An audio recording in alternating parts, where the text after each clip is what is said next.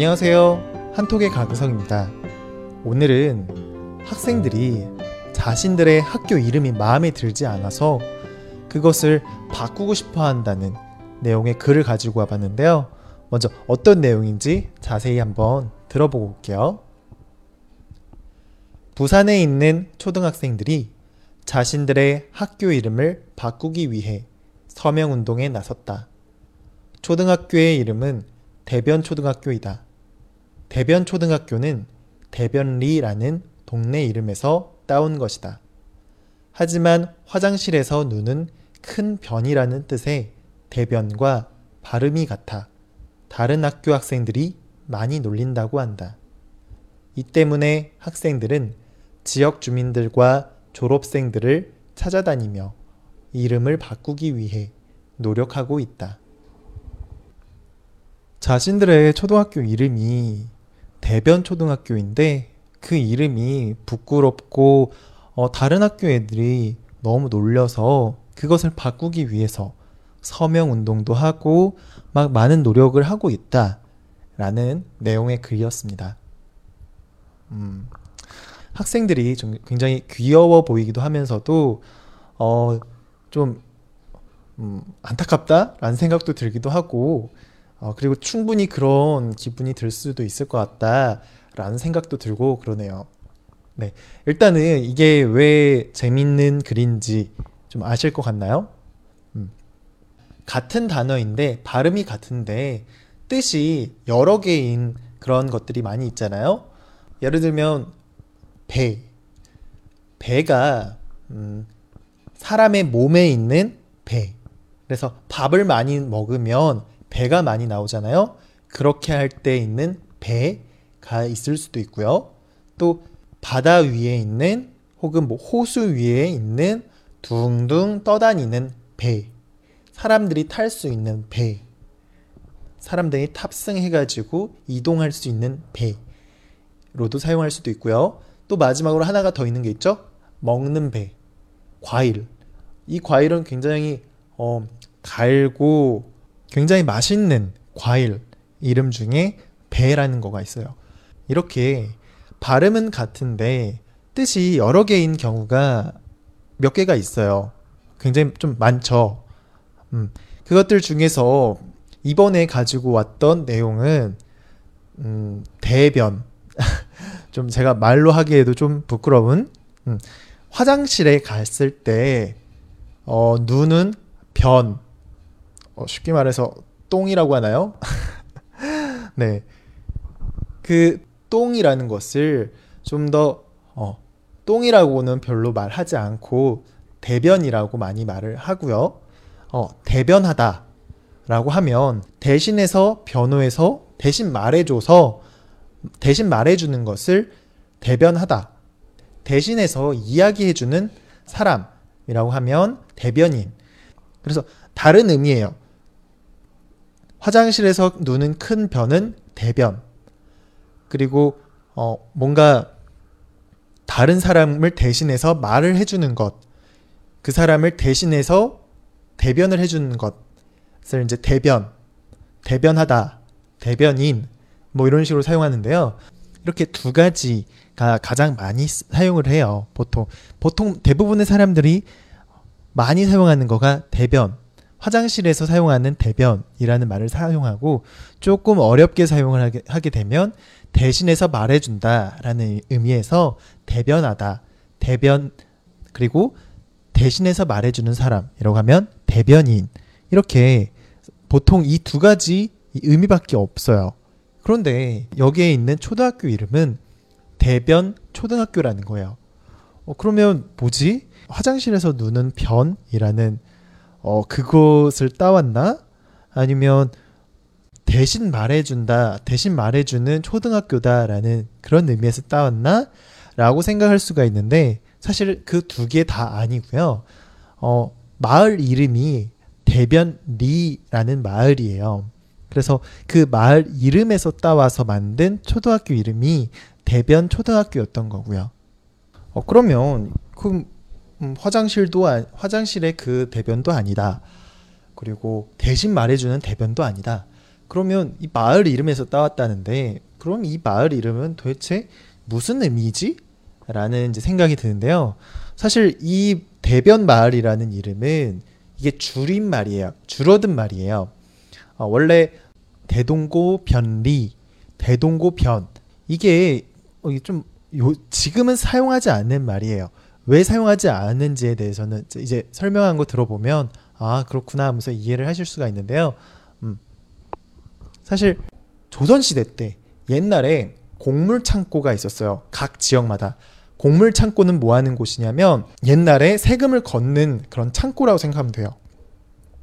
각 지역마다 이게 이제 크게 지어놔 놓고 음, 여유가 되는 사람은 돈을 내기도 하고 뭐 쌀을 내기도 하고 그 지역의 특산물, 특산품을 내기도 하고 그랬어요. 음, 그래서 그것을 거둬들이는 그런 창고를 이제 대동고라고 이야기를 하는데요. 그런데 이 마을이 어디에 있었냐면 대동고 옆에 있는 마을이었어요. 대동고의 변두리에 있는 마을이었어요. 변두리 옆 같은 말이에요. 음, 대동고의 변두리에 있던 마을이었어요. 그래서 이 마을을 원래 예전에 그 전에 이름이 있었긴 했지만 그런 대동고 변두리 옆에 있는 마을이다라는 이름이 굉장히 많이 사람들한테 불려져서 음, 대동고 변두리에 있는 마을 대동고 변두리에 있는 마을이라고 계속 사람들이 많이 이야기하다 보니까 이게 이제 말이 줄어들면서 대변 마을, 대변 리 이렇게 이제 이름이 바뀐 거예요. 그래서 어, 대동고라는 마을 변두리 옆에 있는 마을이다. 라는 의미의 대변 마을 이렇게 있었던 거예요. 그러다 보니까 이 지역에 있는 사람들은 옛날부터 자신의 조상들 때부터 계속 이 지역을 대변 마을이라고 불려왔기 때문에 그것에 대한 자부심이 있는 사람들이었어요. 그리고 그래서 이곳에 이제 산 것에 대해서 굉장히 뭐, 음, 뭐, 우리 조상들부터 이제 대대로 이렇게 내려왔던 이름이야 라고 받아들였는데, 어, 근데 이제 초등학생들은 주변에 이제 다른 학교 학생들이랑 뭐 축구 경기를 한다거나 어, 뭐 어디 놀러 가거나 하게 되면 뭐 대변 초등학교 학생들 이리 오세요 뭐 이렇게 하면 굉장히 이게 다른 초등학교 학생들이 굉장히 막 놀리고 그러다 보니까 어 쪽팔리고 부끄럽고 이것에 대한 이름을 바꾸고 싶어서 선생님한테 음, 우리 학교 이름 바꾸, 바꾸고 싶은데 어떻게 하면 될까요? 라고 물어본 거예요.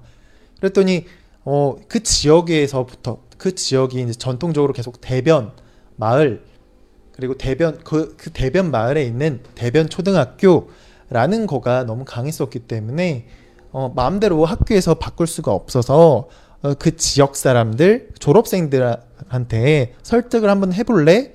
라고 이야기를 한 거래요. 그런데 이제 학생들이 초등학생들이 그것을 듣고서 어, 정말 정말 열심히 서명 운동을 하고 이름을 이거 바꾸게 해달라고 서명 운동을 하고 다녔다는 거예요.